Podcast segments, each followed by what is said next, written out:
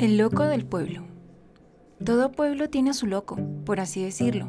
Esas personas que bajan por las calles hablando con el viento y caminan sin rumbo, a los que por suerte ningún carro atropella, como aquel loco que andaba por las calles de Santo Domingo, que siempre vestía ropas rotas y rastas naturales que se forman por la falta de baño y peinado. Medía más o menos un metro ochenta, de piel morena, de contextura ni gruesa ni delgada. Recuerdo que siempre lo veía, era alguien muy tranquilo que no hablaba con nadie, solo con él mismo. Su mirada era una mezcla de entre perdido y esa inocencia de un niño dentro. Siempre me preguntaba en qué tanto pensaba y qué lo llevó a dejar el mundo a un lado y crear su propio universo. Un universo que solo él entendía. Lo vi aproximadamente durante unos ocho años. De repente apareció en los periódicos de la ciudad la muerte de una niña de aproximadamente 12 años, a quien habían violado y asesinado con un cuchillo, en uno de los caminos de tierra a las afueras de la ciudad. Quien dio aviso fue aquel loco de mirada perdida, y fue a él a quien lo culparon, solo por haber estado cerca y por dar aviso. Encontraron un cuchillo al lado del cadáver, pero nadie le hizo pruebas para saber si en verdad fue él. Muchos decían que él sí podía estar loco, pero que nunca había lastimado a nadie y que menos violaría a una niña. En sí, era un loco, pero tranquilo. Ahora él se encuentra en la cárcel o tal vez en un psiquiátrico, pagando la condena de alguien más. Pero ¿qué más podemos esperar? Los locos nunca saldrán bien librados de toda la porquería de la sociedad. Como aquella mujer que caminaba por las calles de Riobamba con tres sujetos alcohólicos los cuales vendían bolsas de basura para poder obtener dinero para seguir pagando su vicio, aunque siempre decían en las calles que también robaban. La primera vez que vi a esta mujer, curiosamente también de piel morena y rastas naturales, fue por la ventana de mi casa. Estaba peleando con unos hombres, los cuales le pegaban y azotaban contra las Lanford de una de las tiendas de ese sector que aún no estaban abiertas. Luego andaba sola, caminando por las piletas de la pequeña ciudad para luego terminar con aquellos hombres con los cuales se embriagaba cada noche.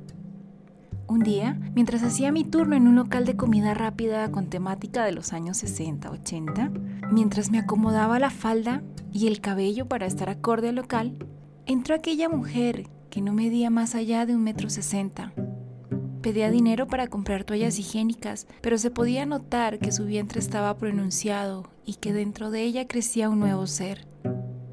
También pude verla por primera vez tan cerca como para ver que tenía los labios partidos de tanto alcohol, que sus ojos estaban desorbitados y amarillos y que tenía tanto dolor dentro de ella que tal vez solo lo que quería era ahogar sus penas con alcohol.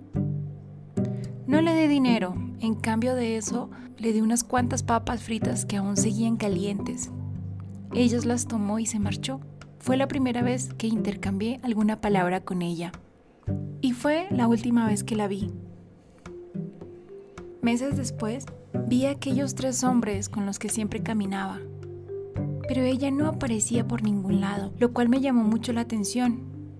Entonces escribí en mi perfil un pedacito de esta historia y gracias a eso me enteré que aquella mujer tuvo complicaciones con su embarazo y murió en un hospital. Pregunté a todos los que pude su nombre, pero nadie lo sabía. Murió junto a su hijo, sin nombre, sin nadie que la llorara o dijera todos los sueños que tenía antes de convertirse en un loco más de la sociedad. De esos locos que no hacen daño alguno, pero que al final siempre resultarán perdiendo o perdiéndose tal vez en sus mentes tal vez en alcohol o drogas, y que solo por eso se convierten en los desechables del mundo. Ahora bien, tendríamos que definir bien lo que es un loco, ya que existen personas que creen que los locos son aquellos que solo van tras sus sueños sin importar el que dirán, cuando son almas libres que saben lo que quieren y van por ello. Existen los locos a los cuales también les dicen rayados por sus distintas actitudes, que irritan a más de uno y los típicos que van a terapia y son llamados locos, cuando ellos son los más cuerdos, porque son conscientes que tienen algún tipo de conflicto y buscan ayuda para poder resolverlo, o simplemente para saber sobrellevar cualquier cosa que los atormenta. Pero claro, A los loqueros solo van los locos. Y la verdad es que todos podemos llegar a ser ese loco del pueblo y en las grandes ciudades el loco del barrio. Pues creo que estas personas solo son personas que tal vez no pudieron más con el peso que llevaban encima o con algún acontecimiento de sus vidas que los marcó para siempre y prefirieron dejar ser parte de todo eso que los atormentaba y solo crearon su propio mundo en donde ellos mandan y hacen lo que creen que es correcto en ese momento. Pero el mundo real es tan cruel que son tan rechazados por la sociedad en la que viven y pasan a ser parte de ese bajo mundo en donde comen desperdicios de la basura, duermen debajo de algún puente o en medio de matorrales, o simplemente se encuentran con personas con las que de alguna forma se identifican y crean su propia comunidad, con sus reglas, las cuales nunca entenderemos, porque si vemos a un loco, lo que menos queremos hacer es acercarnos.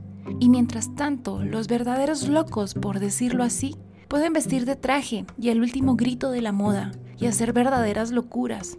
Pero claro, a ellos la sociedad los encubre porque para ellos son personas de bien, amables.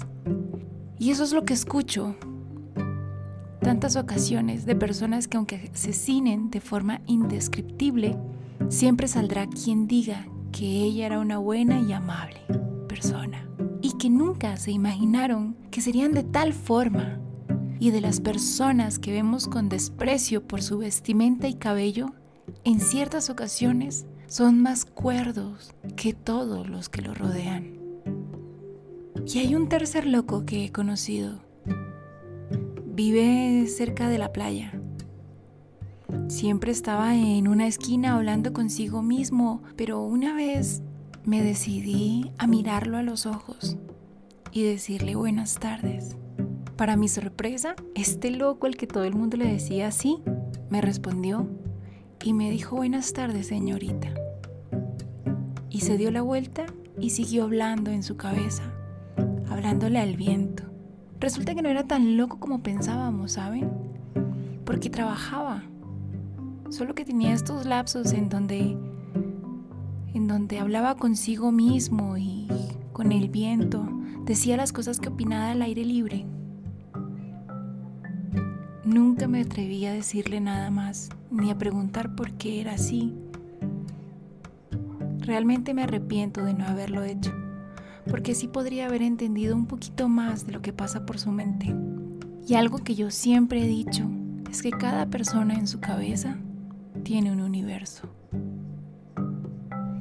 Mi nombre es Elizabeth Sea y todos los jueves estaré subiendo un nuevo podcast de esto que llamamos vida.